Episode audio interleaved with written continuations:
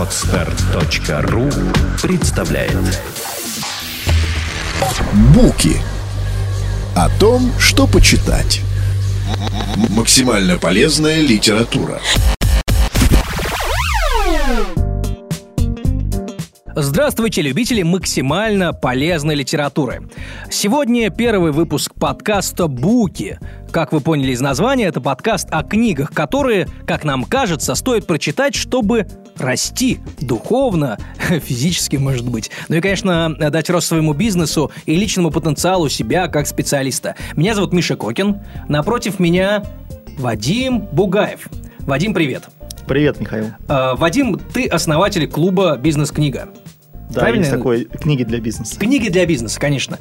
Э, Мы в том числе в программе «Буки» при поддержке издательства «Ман Иванов Фербер» в первую очередь. Они нас снабжают литературой, и нередко советуют, что э, стоит прочитать. Конечно, мы для начала будем брать бестселлеры.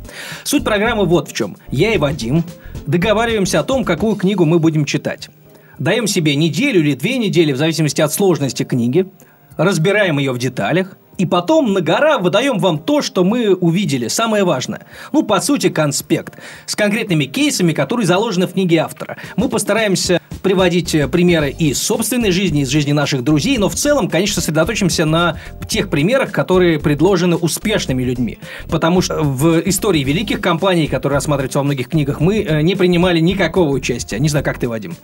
Тоже не принимал. И я бы хотел добавить, что мы будем рассматривать книги, которые формируют какое-то мировоззрение да, предпринимателя. То есть закладывают какие-то основы и дальше развивают э, те навыки, которые имеет смысл развивать в первую очередь. Сразу говорить, что Вадим многие из этих книг уже читал. Постольку, поскольку он пишет на них рецензии, обзоры достаточно популярные. Э, Советую вам почитать, кстати. Э, Можешь порекомендовать свой блог. Хорошо, спасибо. В конце порекомендую обязательно. Да, поэтому у меня все-таки главная цель и задача – это самообразование. И передача ценного опыта, который заложен в книгах вам, дорогие слушатели. Сегодня мы, и вообще первый выпуск мы решили начать э, с каких-то общих тем, общих позиций по тем вопросам, которые стоит задать себе в первую очередь. Чем я хочу заниматься, как сделать свой успешный, хороший бизнес великим, э, и куда пойти, чтобы реализовать э, те компетенции, ярко выраженные, в которых вы, как специалист, как человек, можете стать лучшими. То есть э, я веду к тому, что эта книга может быть полезна не только бизнесменам, правильно? Ту, которую мы сейчас будем рассматривать, как думаешь? Э, безусловно, так, Михаил. Тут э, есть еще один очень важный момент, что эта книга была написана по итогам достаточно большого, да, там, длительного исследования и написана в большей степени для компаний. Но даже сам автор а, в этой книге и в начале, если не ошибаюсь, где-то ближе к концу, он э, дает э, акценты, смещает акценты на то, что эта книга, в общем, в принципе, даже не о компаниях, а о принципах, которые заложены в том, чтобы сделать то, что вы делаете, хорошим, в, в идеале великим. И сегодня мы поговорим о книге замечательного писателя. Вообще об этом писателе, конечно, мы хотели бы поговорить. О Джимми Коллинзе. Джеймс Джим Коллинз. Человек, которому сейчас 55 лет. Он успел уже стать э, преподавателем в Стэнфорде. В свое время это был 95 год. В целом он бизнес-консультант, преподаватель и в итоге писатель. Э, Очень интересная э, у него судьба. Каждые 5-6 лет по итогам своих исследований он хочет написать статью. Ну, небольшую статью в хороший престижный журнал. И каждая статья перерастает в книгу. Первая из которых была книга, на которой мы сегодня вкратце остановимся, да? Это его первая работа, да, Да, да. основанная на больших достаточно исследованиях. Называется она, напомню, Построенный навечно. точно о компаниях и о людях, э, которые стали великими, которые построили великие компании. И, кстати, почему мы сегодня будем говорить не об этой книге? Не потому, что мы ее не читали, а потому что, как замечает правильно Джим Коллинз, в той книге, которую мы сегодня будем рассматривать, называется она «От хорошего к великому. Good to Great». Джима Коллинза, написанная в 2001 году, изданная вернее. Она стала результатом шестилетнего исследования. В ней было задействовано ну, больше 20 человек. То есть единовременно работало, наверное, в каждый отдельный период 5-6 человек постоянно. Э, Сравнительная аналитика, э, статистические данные, 35-40 лет истории мирового бизнеса, И статьи в Гарвард Бизнес Ревью. все это было рассмотрено группой ученых во главе с Джимом Коллинзом. Все-таки его ученым можно назвать с полным на то правом. Недаром он стал стипендиатом э, Стэнфорда. А это, мне кажется, достойно, достойно уважения. В этой книге в самом начале, ты помнишь, в предисловии он замечает, почему он вдруг начал ее писать. Как из хорошей компании, из успешного бизнеса, который приносит прибыль, или как из успешного специалиста, да, опять же, мы проводим параллели, который угу. получает хорошие деньги, как стать великим как сделать великую компанию. Э, один из его друзей очень точно... Бизнес-консультантов компании McKinsey, если да, не ошибаюсь. точно. У него много таких высокопоставленных друзей. Кстати, это тоже очень важно. И все книги Коллинза стали бестселлерами. В частности, Good to Great, о которой мы сегодня говорим, она была распродана ну, миллионными тиражами. Больше 4 миллионов было продано по всему миру. Она была переведена на десятки языков мира, что, в общем, сравнимо с художественной литературой, да, с классической, по сути. Так вот, его друг заметил, что в первой книге, построенной навечно, он говорил о компаниях, которые уже были великими к тому времени, когда он начал э, исследование. То есть не был, э, там не был рассмотрен феномен, как вдруг из обычной компании, из обычных студентов в гараже, да, которые зарабатывают там тысячу-две тысячи долларов в месяц на продаже какой-то аппаратуры, да, например, как это часто бывает, как они вдруг сделали великую компанию как они отстроились от конкурентов, как в конце концов они выбрали бизнес-модель то, точную, четкую. Поэтому он начал писать эту книгу. Здесь э, есть несколько принципов, если не трудно, Вадим, э, буквально в двух словах. Э, ну да, если в двух словах, то можно, конечно. Смотри, э, Михаил, тут э, есть один такой момент касаемо перехода, да, то есть, на мой взгляд, книга, построенная навечно, она скорее показывает о том, как поддерживать тот рост, который уже достигнут. А книга от хоро... ну, не то, что на мой взгляд, а на взгляд того же автора, да, а от хорошего к великому это как этот рост задать. И если говорить о книге «Построенной навечно», то там очень много таких вот э, моментов, которые не имеют напрямую отношения, может быть, к бизнесу, а скорее к э, мыслям или к образу мышления, скажем так, да, а от хорошего к великому она уже более такая прикладная. И если говорить о принципах, которые заложены, очень кратко, да, в книгу «От хорошего к великому», это три блока, которые автор выделяет. Это дисциплинированные люди, а, дисциплинированное мышление и, если не ошибаюсь, дисциплинированные действия. Третий такой вот основной блок. И каждый блок состоит из двух э, частей. Это, соответственно, люди делятся на руководителя первого уровня, э, пятого уровня. То есть э, здесь акцент именно идет на то, что определиться сначала с тем, кого вы берете на борт, а потом уже плыть дальше. А, то есть э, та важная идеологема, которой придерживались многие, в том числе советские управленцы, я имею в виду главные люди, она не совсем верна. Нужно, нужно внести уточнение. Главное, это не просто люди, а нужные люди, да? Ну, примерно ну, это если исходить из мысли автора, да, это он хочет сказать. Я бы еще добавил, что здесь э, не, только, не только то, что совсем уж не надо определяться стратегией. Ну, на мой взгляд, по, крайней мере, с книги это явно не следует, что вообще стратегию следует исключить, главное людей правильно набрать. То есть, э, как показывает, у него каждый принцип, это как по, по принципу матрешки, ну, с моей точки зрения. То есть, э, если вы э, начинаете рассматривать принцип, допустим, шестой, э, отдельно от всех остальных, то получается какой-то некая странность получается, да, потому что вы не понимаете, почему надо делать ставку не на технологии, а на, условно говоря, на какие-то бизнес-процессы там, или на бизнес, да, там в целом.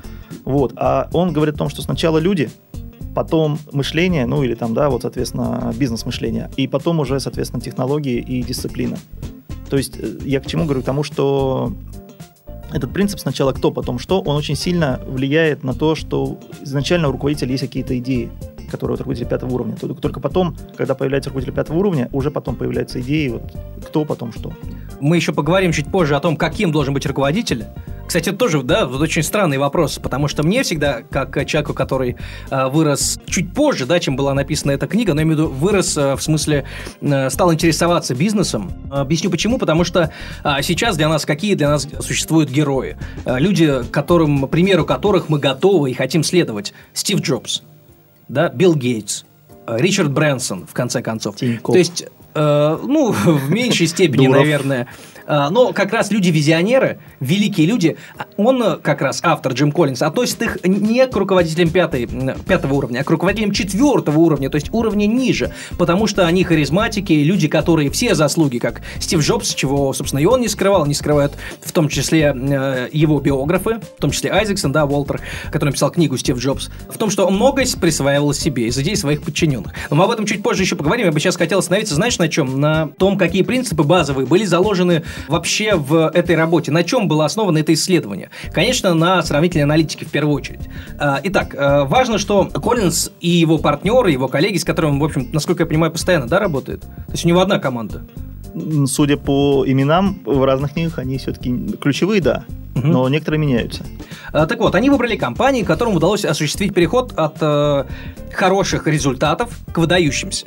И Коллинз признает, что хорошо – это плохо, и хорошее – враг лучшего. Да, и в том числе в, в одном из эпиграфов, да, их там два, одно посвящение, а второй, собственно, эпиграф, он говорит о том, что э, действительно хорошее – это враг лучшего, потому что может быть хорошим руководителем, но никогда не стать лучшим. И вот выйти из этой зоны комфорта, соответственно, сознательно перевести себя в другую зону, в зону дискомфорта, когда нужно стремительно расти, развиваться и, возможно, потерять все – чего, собственно, Коллинз в своей книге не исключает и приводит примеры людей, которые хотели изменить что-то, но провалились. Но, тем не менее, кому хочется оставаться хорошим, если есть шанс стать великим? Так вот, были выбраны компании, которым удался этот переход – этот переход удался и не просто удался, они сумели сохранить результаты, высокие результаты в течение 15 лет. То есть они рассматривают 30 лет, по сути, в жизни компании, то есть 15 лет до этой отправной точки, до этого взрыва, и 15 лет после. Ну, наверное, это правильно с той точки зрения, что они смогли таким образом э, нивелировать, да, вот ту разницу, которая могла бы быть там в промежутке 2 года, да, за счет, э, ну, какого-то неожиданного роста биржи, да, то есть индексов э, основных, да, биржа, он рассматривает Нью-Йоркскую фондовую биржу, NASDAQ, да, и за счет того, за счет искусственного увеличения капитализации, за счет, например, инвестирования дивидендов, а, или за счет дробления акций. А, то есть, кстати, еще один совет, который я хотел дать нашим слушателям. Больше гуглите. Я очень много гуглил. А, наверное, в отличие от Вадима, который собаку съел на бизнес-литературе, а, для меня это ну, литература не мотивирующая, а скорее прикладная, да, в том числе прикладная, как литература Коллинза, конечно, требует какого-то большого багажа знаний, которого у меня, к сожалению, например, для книги «От хорошего к великому» не оказалось. Поэтому мне пришлось очень много читать дополнительной литературы. Зато я узнал много нового, чего я вам советую вернемся к исследованию. Э, я немного рассказал в двух словах. И я бы хотел, ты да, можешь продолжить, да. Да, конечно. я скорее даже не продолжу, хотел чуть-чуть добавить э, по поводу этой книги. Почему? Потому что, мне кажется, ее название, да, и сама книга, она построена по принципу беспроигрышному. То есть э, от хорошего к великому. То есть изначально не говорится о том, что вы плохой, а то, что вы изначально уже хороший, и о том хотите стать великим. И э, Коллинз очень много времени, ну, в смысле, места в книге уделяет именно мотивации, почему нужно стать именно великим и нужно ли этим становиться. Достаточно мотивирующе написано, я рекомендую почитать, э, потому что так пересказать это практически невозможно. Вот. И очень важный момент, что книга, на мой взгляд, не содержит конкретных рецептов. То есть э, при, всей, э, при всем желании автора дать какую-то рецептуру, это все-таки скорее идеология. Может быть, э, в его консалтинговых услугах там есть, да, там уже там конкретика, как именно это сделать. Вот, э, та же там концепция ежа, да, при всей ее проработанности в книге, там, да, она, ну, то есть как это сделать реально? Вот завтра я там выхожу и начинаю внедрять концепцию ежа. Вот из книги это не очевидно. Но э, задав направление мысли, ты как предприниматель можешь решить для себя, готов ли ты э, делать ставку на это или не готов. Почему? Потому что вот это вот исследование, которое ты сказал, там по 30, 30 лет, да, э, там приводится один хороший пример э, того же Хьюлита Паккарда, если не ошибаюсь, кого-то одного из двух братьев. И он говорит о том, что очень хорошо, что рынок рост э, в тот момент, когда мы росли, но мы могли бы оказаться не там. Мы просто вовремя оседлали эту волну. И хорошо, что мы ее именно оседлали, эту волну. То есть э, идея в том, что то, что вы делаете, оно может и не попасть в рынок. Вы можете не вырасти выше рынка, как там многие компании, которые выросли. Но а, для того, чтобы стать великим в этом, вам надо в этом продолжать. То есть у вас практически нет шансов, э, нет вариантов, вернее, да, делать что-то еще если вы хотите стать великой компанией. И именно поэтому э, было приведено, ну, по-моему, порядка там, там, может быть, ну, больше 20 да, компаний. 28, 28 компаний, да. Как раз э, Показатели тех компаний, которым удался этот переход от хорошего к великому, сравнились с показателями тех э, группы тщательно отобранных, как пишет Коллинз, э, компаний, которым не удалось осуществить подобного перехода. Или удалось, но они не смогли удержаться на этом уровне, что тоже бывает. Опять же, Upjohn, да, компания, одна из. Затем они проанализировали те факторы, которые позволили компаниям перейти из разряда хороших в разряд великих. Ну, и которые стали определяющими именно в долгосрочной перспективе. Э, очень важно, что ты правильно заметил, действительно важно оставаться внутри своей сферы, в которой, как кажется, ты можешь стать лучшим. И в конце здесь замечательная сравнительная э, таблица, и не одна. Э, ну, как раз одна из этих схем, она показывает, насколько те отрасли, в которых люди начали работать, были неперспективными. Из 100 отраслей, то есть там есть ранжирование отраслей там, от 1 до 100. Ну, первое, соответственно, самое популярное. И некоторые из э, областей, там, банковский консалтинг или что-то еще, где компании многие стали великими, ну, в разных областях, они занимают 67-е, 70-е места. При этом компании умудрились вывести эту отрасль на новый уровень. То есть мы говорим сейчас, и Коллинз говорит о том, что можно за счет собственных усилий сделать не просто себя великим, а еще вывести отрасль на совершенно новый уровень что, в общем, тоже э, вполне может быть. Но при этом, при всем, э, есть одна очень важная оговорка, на мой взгляд, э, то, что, правда, не все на это обращают внимание. Э, книга, по сути, написана, это энциклопедия удачного бизнеса, да, по большому счету. И э, сама книга – это некое интеллектуальное путешествие. Об этом тоже автор это говорит, это не мои слова, это я пересказываю слова Коллинза. Э, то есть, читая книгу, ты, по сути, получаешь некий заряд э, интеллектуальный и такой, ну, там, духовный, да, как можно сказать, бизнес-дух. Бизнес мотивирующий. Да, мотивирующий, вот. И дальше ты уже можешь делать вообще, условно говоря, то, что ты делаешь и так. Э, в своем бизнесе, да, но с учетом того, что ты сейчас прочитал. Да, безусловно, не каждый может там в один день стать руководителем пятого уровня. Никто, не каждый может там поменять свою даже небольшую относительно организацию, там даже вообще там очень небольшую, э, стать там пятым, руководителем пятого уровня и выбросить всех за борт, тех, кто, условно говоря, да, вот не совпадает, да, с этой э, идеологией. То есть, если говорим про второй принцип. Но э, идеи, которые там заложены, она, к, к их их имеет смысл воспринять как именно эмпирические. То есть, словно говоря, если вы начинаете их внедрять, и у вас получается что-то другое, ну, это здорово. Ну, на самом деле, да. Мне э, чем очень нравится, понравилась книга Коллинза, тем, что все-таки все основано на э, конкретных эмпирических заключениях. То есть э, гипотез как таковых там практически нет. Все основано на конкретных кейсах. Всему есть живое подтверждение. Конечно, и мы не собирались с тобой говорить о критиках, да, Коллинза, но есть, конечно, есть нюансы о том, что он говорит, что э, эти принципы, они в общем и целом могут считаться непреложными и универсальными. И ими может, может воспользоваться любая компания, любая организация. Может, но не обязана и не должна. Поэтому, конечно, любой опыт его можно перенести, но с некоторыми изменениями. Конечно ну, как-то как да, обычно да. и бывает. В зависимости от плоскости, той плоскости, в которой вы работаете, или в которой работает ваш бизнес. Итак, вернемся да, к концепции, да. да? То есть, э, вот тот черный ящик, как он называет, black box, э, ящик Пандоры, вот как раз он этим выражает тот период, когда вдруг неожиданно за счет каких-то трансформаций, изменений компания начинает путь вверх путь вверх до такой степени, что те же Walgreens, аптечная сеть, да, которую он тоже приводит в пример. Кстати, очень хороший пример, мне понравилось пример из мира ритейла. Они гораздо проще, чем примеры из IT-бизнеса, да, э, где очень было много вложения капиталов, вложения активов, э, там, не знаю, диверсификация и так далее. То есть это очень сложно.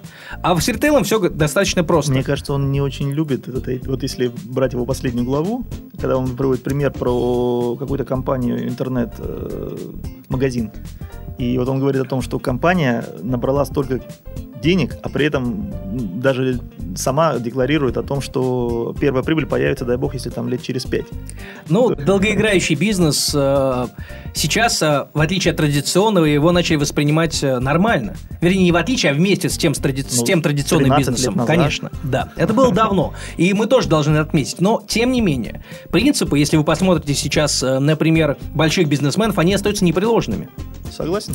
И от хорошего к великому начинается от хаоса к концепции собственно. Именно эту схему он рисует. Я думаю, что в описании к этому подкасту мы с разрешения э, наших друзей из Манованов Фербер обязательно дадим эту диаграмму. Да, в принципе, в интернете можете найти при желании. Но она, конечно, вот если посмотреть на нее, как я сейчас смотрю, и, Вадим, ты тоже видишь, в ней ничего не понятно. Вот так, да, ведь она тоже есть, сходу ничего не понятно. То есть, ну, есть э, первый этап наращивания потенциала, а потом взрывной рост стремительный рост.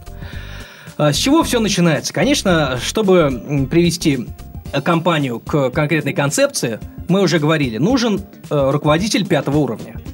Сначала, сначала нужен крутой менеджер, медиа-менеджер, крутой маркетолог, не ваш человек, который может возглавить команду. Причем возглавить, как мы уже успели заметить... Крутой, но скромный. Да, вот, кстати, вот ты прав, да, здесь действительно очень ценное замечание. Он пишет о том, что в отличие от э, тех о ком мы с тобой говорили, да, Брэнсон, Джобс, мы привыкли видеть таких лидеров. Они на виду. Они ведут свой твиттер, говорят, какой я крутой. Я тут еще кое-что придумал, да вы пользуетесь, пожалуйста, это open source.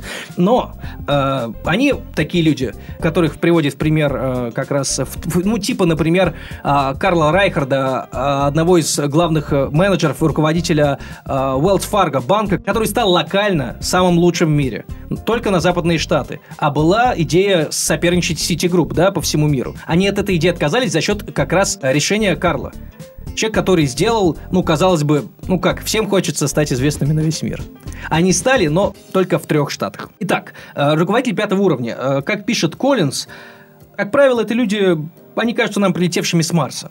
Спокойные, незаметные, сдержанные и даже застенчивые эти руководители представляют необычную комбинацию скромности и профессиональной воли. Они скорее как Линкольн или Сократ, а не Паттон или Цезарь. Ну, Паттон – это знаменитый генерал э, американский, э, который был таким поборником тяжелой бронетанковой техники. Э, и, собственно, он был одним из инициаторов атаки в Нормандии, и в том числе потом он внедрял танковую технику, и, к сожалению, скончался в 1945 году в автокатастрофе, как это бывает со многими известными людьми. Так вот, скромность скромные, как Линкольн и Сократ, но при этом с профессиональной волей которые не приписывают себе чужих заслуг. И э, вот э, помнишь, там был пример, смотрит в окно, э, да, смотрит да, в зеркало, можешь об этом? Я сейчас, да, я сейчас ага. скажу то, что было до этого примера, которое, ну, меня немножко так вот э, вело в некое размышление, да, вот это вот скромность и воля, да, сочетание. Э, там имеется в виду, что это не мягкотелость. То есть надо понимать, что эти люди, ну, э, они ориентированы на результат бизнеса. То есть э, это такая тонкая грань. Ну, я сейчас говорю именно о словах автора. То есть тут э, и восприятие такое же, да. Что человек, в принципе, неплохо, когда он там что-то там, как ты сказал, да, вот э, я тут еще сделал некий open source, берите и пользуйтесь. Он как-то продвигает себя, да. Но другое дело, что люди вот эти вот, которые э, скромность плюс воля, да, у них э, они продвигают себя, э, ну, даже не себя, а результаты себя для того, чтобы компанию продвигать. То есть они вот, э, ну, исходя из этого, да, заточены. И э, то, что говорят там по поводу окна и зеркала, это такая, да, у него там очень много всяких таких вот э, ну, это правильно, так проще понять. Да. Ну, то с есть помощью метафор. Человек, да. который смотрит в зеркало, да, он скорее ищет проблему, э, ну, скажем так, не в себе, проблему в компаниях. И в том числе и когда компания растет, он, конечно же, да, это все в себе. Когда компания не растет или там, не знаю, там происходят какие-то другие изменения, он, соответственно, смотрит опять же в зеркало и уже заднего вида. Вот, соответственно, смотрит на свое окружение, да. А, говоря про окно, то опять же, да, там, судя по тому, что написано автором, э, Джимом Коллинзом, я имею в виду, да, что люди, которых он интервьюировал, они даже в самой беседе с ним, когда он пытался выяснить секрет успеха, их компаний, они э, не ставили себя в заслугу, они ставили своих там подчиненных, там ближе, ну, которые ближайших, или там просто людей, да, которые там их окружали. То есть вот это типа вот... мы сделали это да, вместе. Да. То есть это такие, ну, в хорошем слове, в смысле слова, наверное, командные игроки, да, которые понимают, что команда, она именно на продвижении. То есть она не просто собралась там классно обсудить какую-то идею на совещании, а именно мы должны решить какую-то проблему. Да. Итак, первый шаг на пути к прогрессу, на пути к четкой концепции, это руководители. Классные руководители руководителя пятого уровня. Чем отличается от руководителей четвертого уровня, э, который тоже дает? Это эффективный руководитель четвертого уровня. Но это гений, может быть, визионер. А проблему в чем видит Коллинз? Он видит проблему в том, что этот человек спустя 10, 5, не знаю, лет может уйти. И что будет тогда? Он не передал знаний, все присвоил себе, он стал лицом компании, с уходом которого мало ли что может произойти, а найти такого же равноценного ему по харизме, по качеству работы с э, внешним миром очень сложно. Тоже случилось, да, наверное, в компании Apple, но сейчас Тим Кук старается всеми силами, в том числе, создать команду. И эта командная игра, она вот на последней презентации Apple, на последней презентации продуктов Apple, она, конечно, была очень заметна. А, люди старались всегда передавали друг другу микрофон словами «спасибо», «спасибо, парень», там «э, «спасибо, Тим», а, и каждый успел выступить. И, наверное, тут есть какое-то спасение. Но не всем компаниям, как замечает Коллинс, удается найти нового руководителя, равноценного тому, который был э, вот как раз руководителем четвертого уровня. Тут еще есть один момент, э, который в книге есть, но не так явен, а э, касаемо вот этого пятого уровня. Если человек, который стоит харизматичен и уходит, и компания находится на фазе роста, то в принципе это не так может быть и плохо для компании, может быть. Но если компания покидает, компанию покидает лидер, который сейчас находится в стадии стагнации, то здесь нужен, наверное, какой-то кризисный, кризис-менеджер. И не факт, что это должен быть именно руководитель пятого уровня, это может быть и харизматик. Но вопрос в том, когда компания начнет выравнивать, выходить из этого кризиса, то, ну, опять же, кто это будет этим заниматься и отслеживать. Но, в принципе, вот если в этот момент поменять, то есть там у автора это прослеживается, эта идея, но явно он это не дает такую рекомендацию, потому что, на это, наверное, за этого бы его не так любили. Да. А, и вот он э, приводит следующий шаг. Следующий шаг – это хорошая команда, которую как раз должен собрать руководитель. Во-первых, что он хочет э, сказать? Он хочет сказать вот что. Хороший руководитель знает, кто ему нужен. Он отсекает ненужных людей, но по очень строгим принципам не руби с плеча, да, как у Алексея Толстого в стихотворении, а совершенно иначе, с умом, а, Потому что часто, как это бывает, это западная практика, которая сейчас внедряется в Россию, часто человек просто работает не на своем месте. Человек перспективный. Это важный фактор. Первое, это человек должен быть перспективным. Это самое важное. Второе, есть человек э, перспективный, но не результативный. Это не значит, что его надо сразу уволить. О чем он пишет? А, потому что, ну, часто человек может занимать просто не свое место. Такое часто бывает. И поэтому он говорит, что каждому из сотрудников нужно давать работать именно в перспективной сфере, в сфере деятельности компании. А не, не в сфере, то... где проблема, да. Конечно. И, возможно, это решит как раз проблему кадров, которую, как правило, во главу угла и ставит Коллинз про команду, потому что, конечно, тут вопрос очень сложный, да, вот HR-менеджеры э, бьются э, над тем, как э, грамотно подойти там к психологическим тестам тем же, да, сотрудников. Вот как выбрать команду хорошую, конечно, здесь есть, есть вот эти принципы, да, которые я описал, но, конечно, это, наверное, очень сложный момент. Ну, у Коллинза есть еще пара э, моментов, которые, на мой взгляд, он э, выделяет, да, вот в этом принципе в, в этой части. Принцип сначала кто, да. э, затем что. Да. Угу. Он говорит о том, что важно очень долго нанимать людей.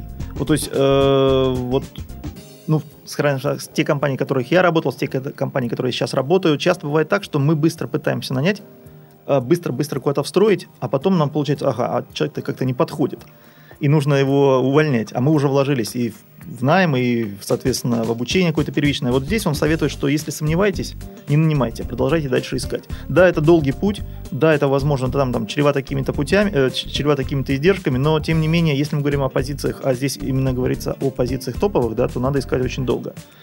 А второй момент, который очень важен, э, это не затягивать решение ну, если у сотрудника есть какая-то проблема. То есть мы обычно пытаемся его там вытянуть, э, пытаемся как-то помочь ему там войти в положение. То есть тут важно понимать, если, э, ну, опять же, да, вы являетесь руководителем пятого бизнес уровня. есть бизнес? Нет, не совсем. А если в бизнесе есть задачи, да, соответственно, если мы строим великую компанию, ну, опять же, повторяюсь, что мы строим великую компанию, у нас есть цель, которую мы, ну, даже не цель, а есть направление, в котором мы двигаемся, да, и есть люди, которые эту цель разделяют и двигаются вместе с нами. То есть тут очень много может быть разных факторов, почему этот человек не подходит. И тут надо смотреть, конечно же, да, но э, не надо затягивать это решение. То есть бывает так, что мы годами там, да, там, в силу разных причин там, с этим человеком пытаемся житься, но не живаемся. Э, я хотел бы просто провести э, даже не пример, а скорее то есть э, книга написана для больших компаний. Но, ну, даже на примерах больших компаний, акционерных обществ, если не ошибаюсь, там одни акционерные общества. Но даже в маленькой компании, даже там компании, там, не знаю, из пяти человек, э, это очень критично. Если, я говорю сейчас именно о последнем, то, что ты сказал, э, что бывает так, что мы берем человека, особенно это связано часто с продажами, да, там, и бросаем его на проблемную область.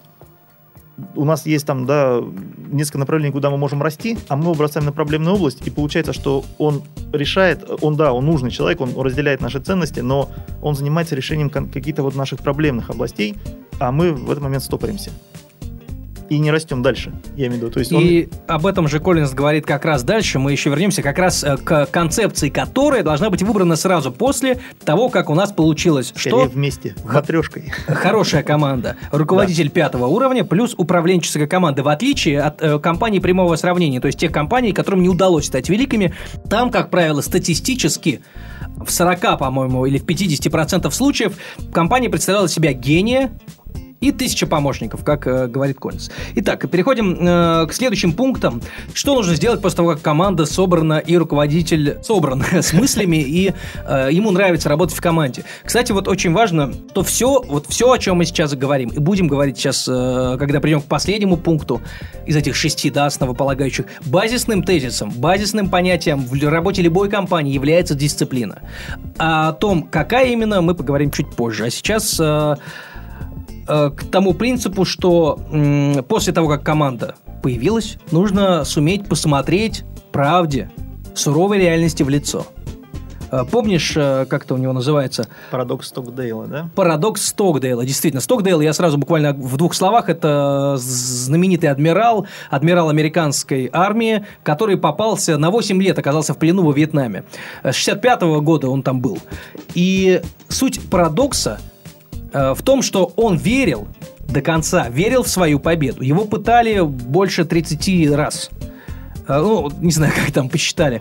Э, он постоянно сливал информацию о каких-то вьетнамских подразделениях, сливал своей жене в письмах, чего, конечно, нельзя было делать, что все письма просматривали. Его за этого пытали еще раз. Он успел вдохновить свою команду и даже придумал свою азбуку Морзе, с помощью которой они обменивались сообщениями со своими сокамерниками и с теми, кто сидел за стеной. Он вдохновил всю команду. И когда у него спросили, кто, кто не выжил в этом плену, он говорит, оптимисты. Как? спрашивает его Джим Коллинз. Это же очень странно. Как, как это оптим... Оптимисты верят, что нас выпустят в январе. Потом, окей, нас выпустят к Дню Благодарения. Потом, окей, нас выпустят, наверное, еще через пару месяцев. Люди не дожидались и постоянно переносили сроки. Он верил просто в общую свою цель, в общую победу своего духа и своей страны. Ну, поскольку он, как и все американские военные, как описывает Патриоты, Коллинз, конечно, да? был патриотом. Конечно, есть э, во многих примерах Коллинза, я вот буквально отвлекусь, конечно, очень много таких э, американцев-патриотов. С другой стороны, почему нет? Я надеюсь, что а, в России, в э, книгах, которые мы будем рассматривать, русских, там будут тоже русские, ну, в хорошем смысле, патриоты нашего отечества, нашего бизнеса. Так вот, как раз в этом и есть парадокс. Нужно верить в целом в победу, но при этом смотреть жестокой правде в лицо и выкручиваться из каких-то ситуаций, в которые ты попал. Но ставить себе реальные сроки. Если ты э, знаешь, когда может реализоваться определенная идея в бизнесе, то лучше четко, ну там два месяца к этому еще добавить. Ну, я бы тут э, немножко добавил э, к тому, что сейчас сказал Михаил, э, что первые два момента, два принципа, которые мы рассматривали, это именно правильные люди, да, там, дисциплинированные люди. Сейчас мы перешли к принципам дисциплинированного мышления. Я вернусь к своей идее матрешки. Почему? Потому что э, эти принципы, они взаимосвязаны. То есть не то, что тут надо сначала собрать, найти человека, потом собрать команду. Э, здесь Коллинз, э, а потом переходить к правильному мышлению, а потом к правильным действиям. Здесь скорее э, нужно сразу изначально это все как-то системно учитывать. Но особенность еще немножко в другом. Вы вот делаете первые шаги, и, ну или там уже не первые шаги, а там уже, да, вот в построении этой компании, и понимаете, что не все так просто, как вам казалось. И важно именно вот это вот э, мышление, которое да, в компании должно быть развито, оно э, открытая атмосфера должна быть. То есть вы должны прислушиваться к коллективу, э, должны с помощью вопросов руководить, да, а не э, ну, давать какие-то рекомендации. Но в то же время важно понимать, э, давать людям понимание, что э, факты не таковы. То есть вот это вот э, пример, да, что бизнесу могут обучить э, не книги по стратегии, да, а книги там военнопленных тоже. Виктор Франкл, да, да вот. Да. Вот, э, ну, это примеры Коллинза. Э, вот, соответственно, важно не только слушать людей, да, и давать им обратную связь, а важно еще и говорить им, что вот жизнь она такова, но нам нужно двигаться дальше. Да, и в, этом, в этой связи наверняка можно привести еще один такой очень хороший пример, пример абстрактный, без имен. Как правило, мы перед тем, как чем-то заняться, видим только, только конечный продукт. Ну, по своей неопытности, на первых порах. Так действительно есть. Вне вникаем в процесс. И Коллинз, в том числе, среди всех своих советов рекомендует остановиться на процессе, сосредоточиться исключительно на нем. Потому что конечный результат – это ваша цель ваша мечта, может быть. Но процесс – это самое важное. И тут же дает еще несколько советов о том, что нужно руководить с помощью вопросов, а не ответов. Это, опять же, к вопросу к вопросам, да, о команде. Вовлекайте диалог и спор, но не в конфликт. Это, опять же, о работе в команде. И обсуждайте ошибки, но не обвиняйте никого в том, что кто-то их совершил. Э, И используйте метод красных флажков, чтобы превратить просто информацию в информацию, которую трудно игнорировать. Это к вопросу о фактах. Вот то, что Да. я говорил. Мне кажется, что очень важно, да, вот э, э, вот эти всякие проблемы, да, которые встречаются, да, ну, вот часто там в понедельник мы собираемся, обсуждаем какую-нибудь там, что у нас случилось там за эту неделю, ну, там совещание у нас в компании Ну, Кто-то происходит. через день собирается на летучке. Не, нет, я говорю, хорошо, там, когда топы собираются, там, да, вот все это обсуждается, и обсуждается нам только хорошее. А, ну, чаще так бывает, да. А часто те факты, которые, да, вот мы преподносим, э, нужно преподнести, чтобы, ну, не показать это, что это красный флажок. А Коллинз э, советует именно даже не самим не самим членам команды, а в первую очередь именно руководителю, да, вот этому пятого уровня э, пресловутому, да, а, делать акцент, вот расставлять этими красными флажками, этими фактами вокруг, вот, да, эти вот, э, чтобы люди, они на этом, они это не могли игнорировать, чтобы они не говорили, «Ой, нет, это несущественно, вот э, мы будем дальше развиваться, это нам не помеха. Нет, чтобы они на это обращали внимание и, соответственно, на этом делали акцент. И чтобы акцент э, принес какой-то результат, чтобы акцент стал, в принципе, акцентом как таковым, нужно выработать четкую концепцию. Не стратегию. Стратегия может меняться, но концепция на протяжении всей жизни э, должна быть одна. Это касается и специалистов, и, собственно, просто людей, и, конечно же, бизнесменов. Что подразумевает Коллинс, как мне показалось под этим? Э, То, что у человека, у каждого есть ключевая компетенция. В том числе у бизнесмена есть ключевой бизнес. Э, Он может быть хорошим, человек может быть компетентен, скажем, в математике, да, если мы вспомним школу. Э, Я сейчас прекрасно помню э, своих ну, одноклассников, потом однокурсников. Я учился на отлично и в университете, и в школе. А, Но были те люди, которые, скажем, по математике не прикладывали никаких усилий и решали те же задания, те же контрольные, а, те же тесты за время в 4, в 5, в 6 раз меньше, чем я. Я не, я не представлял, почему это именно так. Я знал, что я компетентен в этом вопросе, и я мог пойти не на филологический факультет, а, скажем, на физмат. Но там бы я достиг тех же ну как, результатов посредственных для меня. Я бы не стал великим, не стал бы лучшим в этом деле. Именно на этом сосредотачивает внимание Коллинз. Есть ключевая компетенция или ключевой бизнес, но он может быть просто хорошим. И если вы не можете стать именно в этом лучшим, в конкретном сегменте, в конкретной нише, то попробуйте найти что-то еще. Это не говорит о том, что ключевой бизнес надо бросать. Пусть он приносит вам ту же прибыль. Наймите людей, пусть они им занимаются дальше. Но вы, как лидер, если вы хотите им оставаться, хотите им стать, хотите им быть, вы должны идти дальше. Идти дальше в сторону той сферы, где вы можете стать именно лучшим. И, конечно, лучшим в мире, великим, как э, говорит Коллинз. Да, это наиболее, на мой взгляд, интересная концепция, да, из всех, э, которые рассматривает Коллинс. Она, на мой взгляд, универсальна. Мы говорим сейчас о концепции ежа и трех пересекающихся кругов. А, Она применима не только в бизнесе, на самом деле. Я встречал, если не ошибаюсь, там два или три раза примеры, когда это применялось, ну, там, рисовались круги, там, э, о том, имеет ли смысл делать ставку на свои увлечения или там, чему посвятить свою жизнь. То есть, э, в принципе, это не его концепция, насколько я, Михаил, понимаю, ты мне А, говорил. да, это на самом деле я даже Даже советую, а. э, как бы это смешно ни было, на, на Луркморе почитать статью про, например, диаграммы Венна или круги э, Эйнера. Э, Ну, по сути, это диаграмма Венна-Эйнера. Э, Это соподчиненные окружности. Только на пересечении всех окружностей внутри появляетесь вы, великий славный. То есть ваш род деятельности, которым нужно действительно заниматься, он появляется только на пересечении всех окружностей. Ну, например, три основополагающих фактора. Что вам нравится, что вас действительно волнует, что вы любите. Второе. На чем основывается ваша экономическая модель? Или иными словами, сколько денег вы на этом можете заработать или уже зарабатываете? И третье. Можете ли вы в этом виде деятельности стать лучшим в мире? Там внутри вы как раз тот самый Ёж. Почему Ёж? э, тут можно, да, долго беседовать об этом. Если хочешь, можешь рассказать тут буквально в двух словах. Потому что интересная концепция, и непонятно, почему именно это животное выбрано. Ну, там, да, это э, притча, да, если не Ну, ошибаюсь. древ- дре- древняя притча, древняя греческая, про, кажется. проезжая лесу, что там э, лиса, она э, такая вся красивая, подвижная, бегает, э, так или иначе не фокусируется. на Но не глупая, кстати, да, хитрая. Да, да, она хитрая. Вот, и она решает очень много задач, э, не фокусируясь на какой-то конкретно одной. И кроме того, что ей нужно как-то ежа съесть, да? Соответственно, а у ежа одна простая задача – не быть съеденным. И, соответственно, вот э, одна из там, да, таких ключевых идей о том, что еж, видя эту лесу, которая предпринимает очередную, там, уже там, тысячу первую попытку его съесть, он говорит, ну, неужели он никак ни- чему-то не научится? Вот. э, А он, соответственно, сворачивается, и леса уходит ни с чем. Но э, почему я сказал, что идея очень хорошая, да, и она универсальная. Ее можно см- рассмотреть с разных сторон. На самом деле не так уж и плохо быть лесой. Но не в концепции, конечно, Джима Коллинза, да, понятно. Но, в принципе, э, стратегия, она тоже достаточно интересная, и можно об этом в следующий раз поговорить.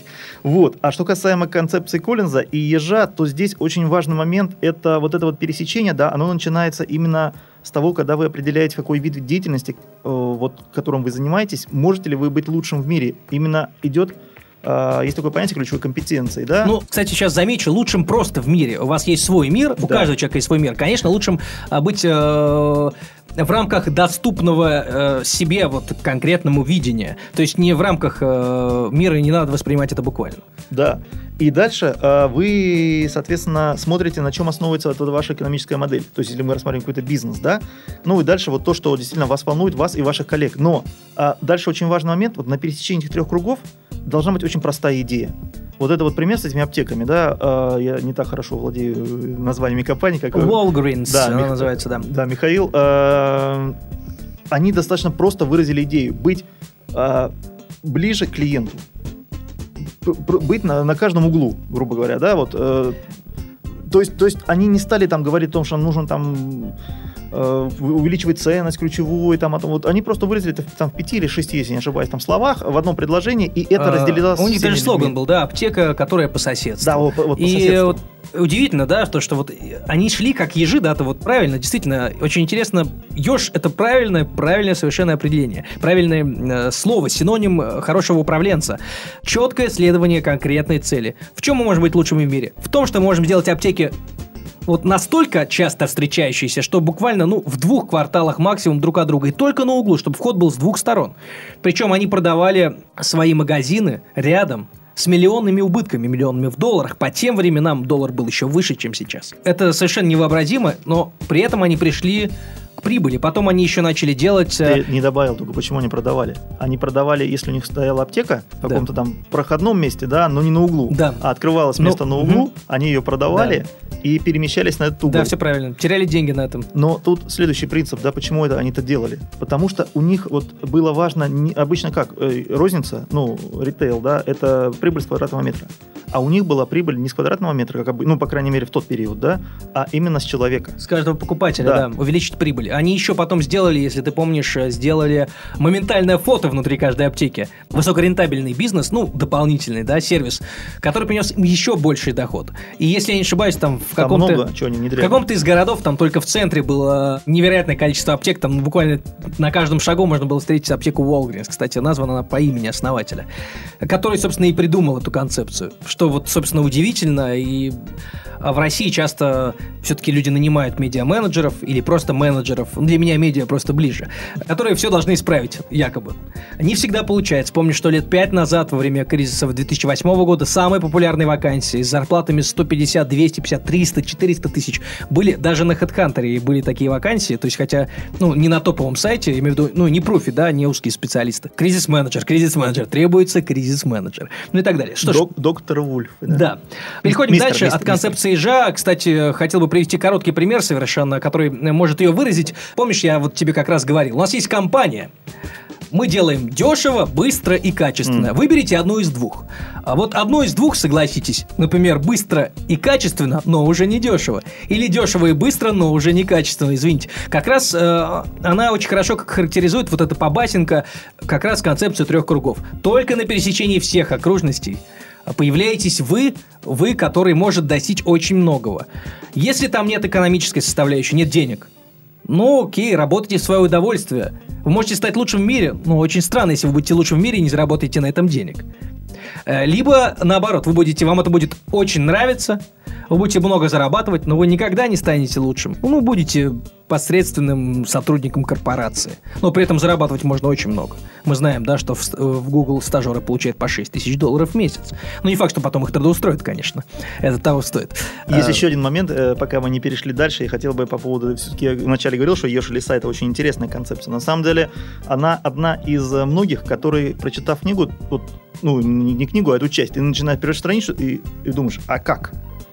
Где инструкция по применению? И как раз это, эта глава, она показывает, да, что Коллинз, он при всей э, я сейчас беру книгу, я сейчас не беру его бизнес, который наверняка там, да, построен вокруг этих книг, и там он как-то все это там внедряет и там объясняет уже своим, да, там, клиентам и так далее. А в книге а, не очевидно то, как это делать, потому что те примеры, которые там, не примеры, а инструкции, которые там приводятся, они скорее по принципу э, думайте правильно и действуйте правильно. А, на мой взгляд, у Коллинза очень хорошо поставлено э, то, что он говорит, что это не быстрое решение. То есть э, в среднем компании, которые эту концепцию у себя внедряли, они приходили к ней, ну даже не внедряли, а начинали использовать, они приходили к пониманию этих идей года 4. То есть это не то, что они вот сегодня утром проснулись, и мы ежи, и мы будем действовать теперь так.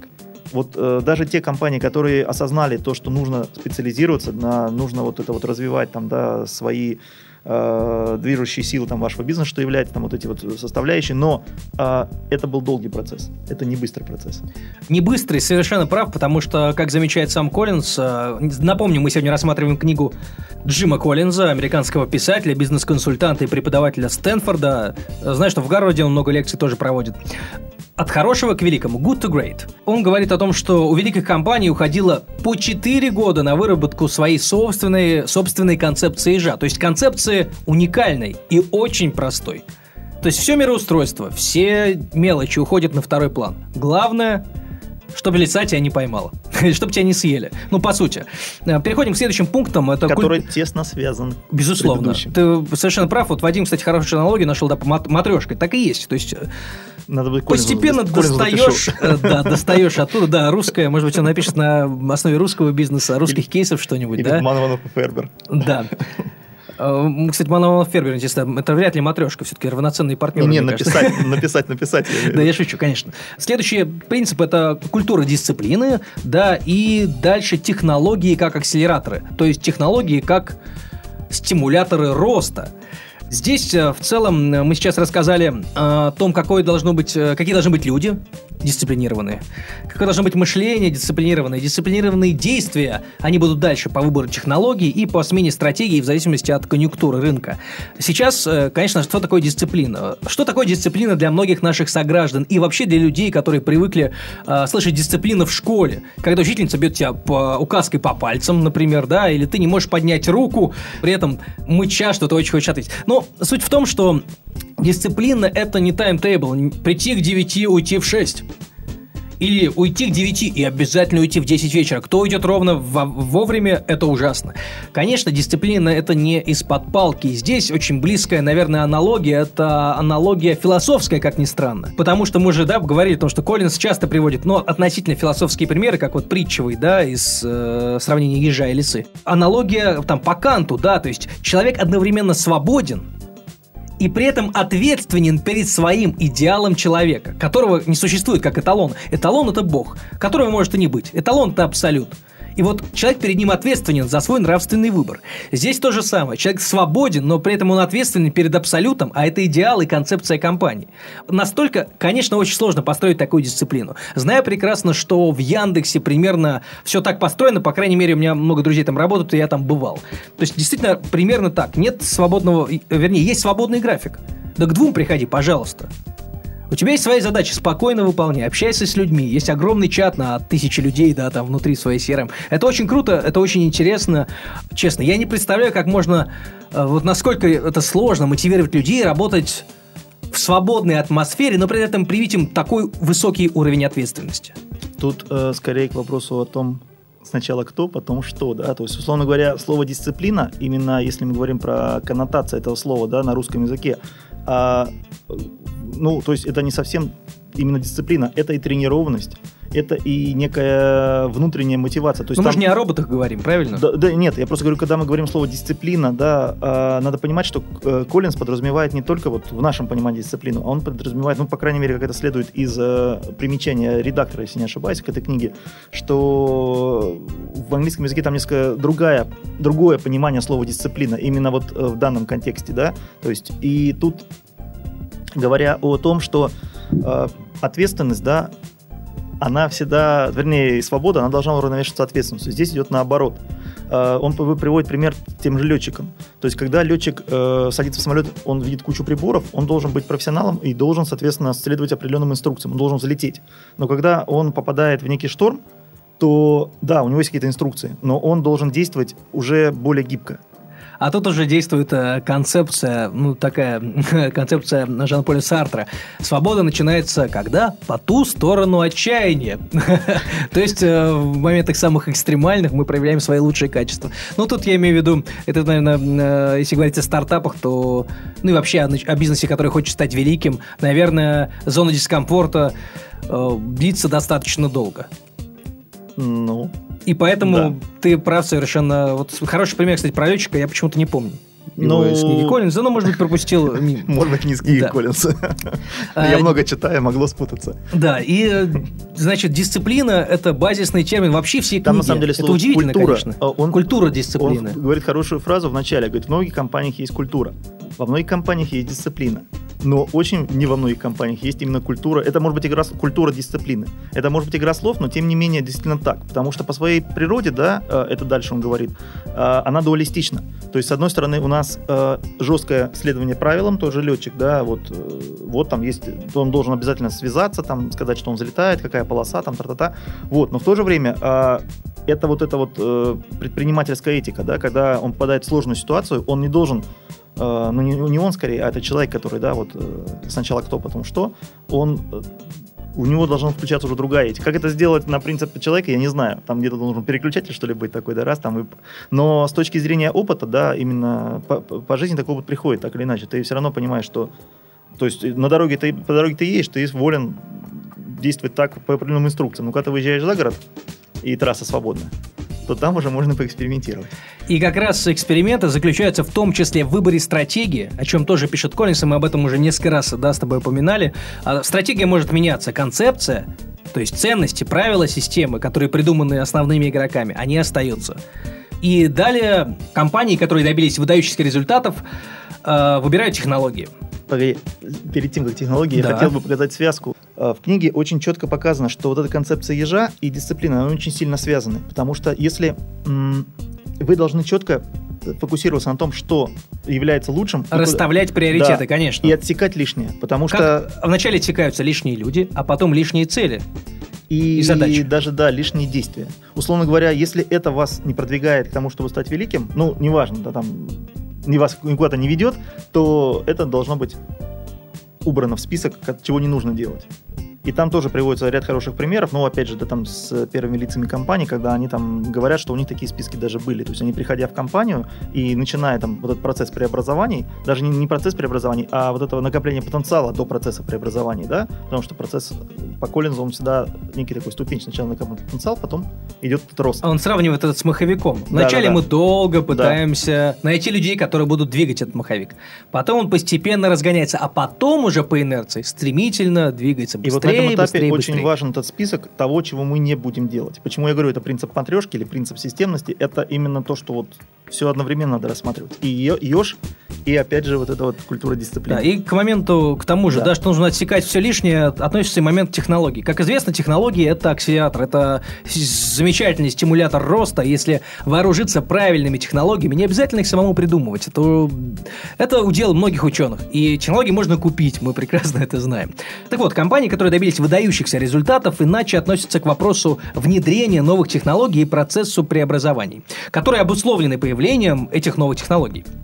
Компании, которые добились э, исключительных результатов, не следуют моде, во-первых, на технологии, заявляет э, Коллинз, и не пытаются угнаться за уходящим поездом, хотя они зачастую становятся пионерами во внедрении отдельных, тщательно выбранных технологий. Опять же, мы говорим о расстановке приоритетов. Что самое важное, отсекаем все ненужное, постепенно, начиная с руководителя команды и заканчивая действенным мышлением, да, концепцией, все ненужное с точки зрения цели, и в итоге все ненужное с точки зрения функционала, да, если мы говорим об IT-проекте, либо с точки зрения того, что нужно закупать со склада, да, э, в зависимости от покупательского спроса и интереса, да, ликвидные товары. Вот, собственно, все очень просто. Он не приводит здесь, э, кстати, не везде приводит примеры по технологиям, но, по крайней мере, Но там есть если пример э, как с раз этой же аптеками. да, Walgreens и Upjohn. Две конкурирующие компании, которые когда-то в 70-е были лидерами в фармацевтике. И Абджон пыталась э, стать лидером, да, вложила, я не помню сейчас, в районе там 170, по тем 70-х годах бешеные деньги, 170 миллионов долларов в производство химикатов. Не выгорела, потому что в, был уже Мерк, была крупная корпорация, которая работала в этой сфере. В этом смысле Walgreens пошли более простым путем. Они сделали уникальный принцип продажи с расчетом прибыли максимальной на человека, а не на квадратный метр, как это принято в ритейле в целом. И начали закупать именно те товары правильные. А начинали с антибиотиков. Эритромицин как-то... Как-то так, я не силен в этих терминах. В общем, они э, были одними из создателей. Долго уехать на этом они не могли. Опять же, к вопросу технологий. Они не стали дальше вкладываться в технологии что был э, фирма как Bauer, да, или как она называется, Bayer, куча фармацевтических компаний европейских и американских, с которыми было бесполезно соперничать. Они просто ушли в ритейл. У них да. были свои технологии наработанные, но у них не было такой базы ученых. Они отстали на 20 лет, по сути, от э, своих конкурентов. И они ушли просто в ритейл. Это был идеальный шаг, который соответствует и коррелирует полностью с концепцией ИЖ, который описывает Коллинс в своей книге. И еще один момент. Э, мне очень понравился пример, как они э, внедряли новые технологии в свой бизнес. То есть они шли именно, под, что называется, постепенно. То есть у меня был в свое время там в жизни опыт внедрения э, разного рода систем информационных, и я видел два принципиально разных подхода. Когда когда мы приходили там чуть ли не на первую встречу, нас готовы были покупать, и это часто заканчивалось очень плохо. И были примеры, когда люди, мы там ходили на 25-ю встречу, понимали, что люди готовы купить, но у них еще есть вопросы. И, соответственно, вот э, подход вот этих вот э, аптечников, да, он именно такой. Они долго подходили к этому, они долго там внедряли каждый там, ну, там описывается очень много там в книге, но э, когда они это все, там, то еще пример другой компании, которая сразу вложила кучу денег, создала сайт, который был не, непонятно кому нужен, да, и непонятно, как вообще с ними работать. А они уже потом, когда отточили все процессы, когда поняли, что именно нужно их клиентам, они тогда внедрили то, что именно нужно клиентам, и это сработало. То есть технологии именно как акселераторы роста, а не как э, ну, ключевая идея да, там, до того, что вот давайте внедрим что-нибудь, и у нас теперь все будет круто, мы станем великой компанией. Так и есть. На самом деле, вот эти шесть базовых принципов, основанные на культуре дисциплины, на хорошей команде, на правильной постановке целей, на отсечении всего ненужного и в итоге на выборе правильной стратегии и на острие стратегии могут быть технологии – а, технологии, это могут быть и маркетинговые технологии, и как таковые технологии, да, связанные с наукой и с производством. Он приводит, кстати, там в пример одну из сталелитейных компаний, да, которая ушла из э, сферы добычи, по-моему, и производства металлов и сплавов, а ушла только в сферу производства и продажи стали, самой дешевой по себестоимости. И она выиграла. Она ушла, отстранилась таким образом, отстроилась, да, как это называется, от конкурентов. Кстати, вот еще очень интересный термин, который э, в «Построенный навечно» в первой своей книге э, ввел Коллинз. Называется он BHAG. Это аббревиатура. Big Hairy and uh, Audacious Goals. Большие волосатые наглые цели. Это термин, который ввел в, как раз в книге, о которой я говорил. Он характеризует цели и задачи компании, которые должны направлять деятельность всех сотрудников во всех уровнях. Я думаю, что об этой книге все. Спасибо нашим друзьям из издательства Ман Иванов Фербер за то, что они выпускают, во-первых, максимально полезные книги, а во-вторых, дают нам ими попользоваться, почитать. Я напомню, что это программа Буки. Меня зовут Михаил Кокин, а напротив меня Вадим Бугаев. О том, кто мы такие, вы можете дополнительно прочитать на наших авторских страничках. Если вы зайдете на страницу подкаста, там будут два имени. Заходите в каждый из наших профилей и можете посмотреть, кем мы являемся и что мы делаем. Так вот, сегодня мы обсуждали книгу Джима Коллинза, вторую книгу и самую, наверное, важную книгу-компиляцию, где собраны все принципы построения великой компании или принципы того, как стать хорошим специалистом, лучшим в своей сфере. Good to Great она называется «От хорошего к великому». Далее очень, очень важный момент. Мы обещали с Вадимом рекомендовать хорошие книги.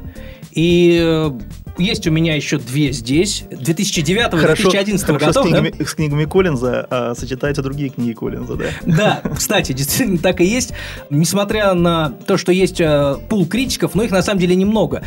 Коллинз пользуется большой популярностью у руководителей, там, не знаю, топ-10 американских крутых компаний, в том числе и в сфере IT. И это очень здорово, он об этом пишет, обязательно почитайте. Э, недаром эти книги стали бестселлерами. Ну вот, э, например, следующая книга «Как гибнут великие», да, то есть мы построили великую компанию, а, но потом, неожиданно, как это обычно бывает, рост остановился, начался спад. Как с этим справиться и как найти тот момент, когда уже ничего сделать невозможно. И вас купит какой-нибудь, как, например, банк американский замечательный. Я когда жил в Нью-Йорке, как раз там э, у меня была карточка Washington Mutual. который неожиданно вдруг обанкротился. И кто его купил? Конечно, JP Morgan, э, чей самый замечательный, прекрасный э, олигарх всея мира. Ну вот эта книга черная такая с белыми буквами. Почитайте ее, здесь э, Написано, как вовремя распознать опасные признаки надвигающегося упадка. И следующая книга, вот, держи, Вадим, я думаю, что она у тебя тоже есть. Да, она на самом деле э, уже немножко о другом. Она о том, на самом деле, насколько я понимаю, предыдущая книга, о которой говорил Михаил, э, она родилась э, по пути построения именно вот этой книги. А И книга называется... «Великий по собственному выбору». Это последняя, одна из, изданная да, книга да, Коллинза. Да, да. На самом деле она требует, наверное, отдельного э, обсуждения, потому что в двух словах о ней так вот не скажешь, да? Э, вот. Ну, в любом случае, эта книга построена на тех же принципах, что и вот «От хорошего к великому», которые мы с тобой с удовольствием да. прочитали. Здесь э, говорится о том, какими бывают великие лидеры, чем они должны обладать, какими качествами принципиально важными с точки зрения, опять же, Коллинза и его исследователей. А, я напомню, что это программа Буки, программа о максимально полезных книгах. Вадим, о чем мы можем поговорить в следующие наши с тобой встречи, такие посиделки. Не хочется называть это избой читальни, потому что это совсем не так. Но, тем не менее, мы ставим перед собой задачу э, прочитать за определенное время определенное количество книг. И, подели, и, раска... и поделиться, и поделиться да. ими с вами. И порекомендовать что-то похожее, что-то полезное. Знаете, как на кинопоиске рекомендации? Вот мы примерно так же пытаемся строить свою программу. В следующий раз я думаю, что мы поговорим о компаниях на бизнесе более приземленном, да, то есть не об акционерных, а на стартапах, о предпринимателях. А почему приземленным? Стартапы а... тоже бывают технологичными. Ну, я имею в виду о бизнесе, который малом, можно... Ну, небольшом. Да, да угу. о, котором, о бизнесе, который можно начать, там, не знаю, у себя в гараже, там, да, у себя в комнате. И об идеях и концепциях, о книгах, которые посвящены этому вопросу. Это будет, э, безусловно, там, да, там целый ряд книг. А начнем мы обсуждать книги «Стартап за 100 долларов» Криса Гильба. Обязательно обсудим эту книгу в следующий раз и со следующей программы, то есть со второй. Мы обязательно начнем разыгрывать книги. Разыгрывать по каким принципам, мы расскажем в следующий раз, обязательно. У нас есть эти книги в бумажной версии от наших друзей из Манованов Фербер, издательства. Еще раз спасибо вам за то, что были с нами. Задавайте свои вопросы в комментариях. Э, обязательно мы готовы разыгрывать те книги, которые вы хотите и готовы обсуждать те книги, которые вам нравятся. Мы не будем сосредотачиваться только на структурированных бизнес, э, таких бизнес-зарисовках, да, бизнес-книгах, бизнес-консультациях. Обязательно мы поговорим и о книге Код Дурова, и о других книгах, которые связаны с биографиями, иногда романизированными, великих, э, замечательных людей. В любом случае, это будут максимально полезные книги. Максимально полезные, потому что мы знаем, что главное, даже в НЛП, это моделирование. То есть заимствование чужого опыта и перенесение его в плоскость своей деятельности. Меня зовут Миша Кокин, напротив меня Вадим Бугаев, основатель клуба Книги для бизнеса. Книги для бизнеса. Э, всего доброго, счастливо, пока. Всего доброго. Пишите нам в комментариях. Сделано на podster.ru Скачать другие выпуски подкаста вы можете на podster.ru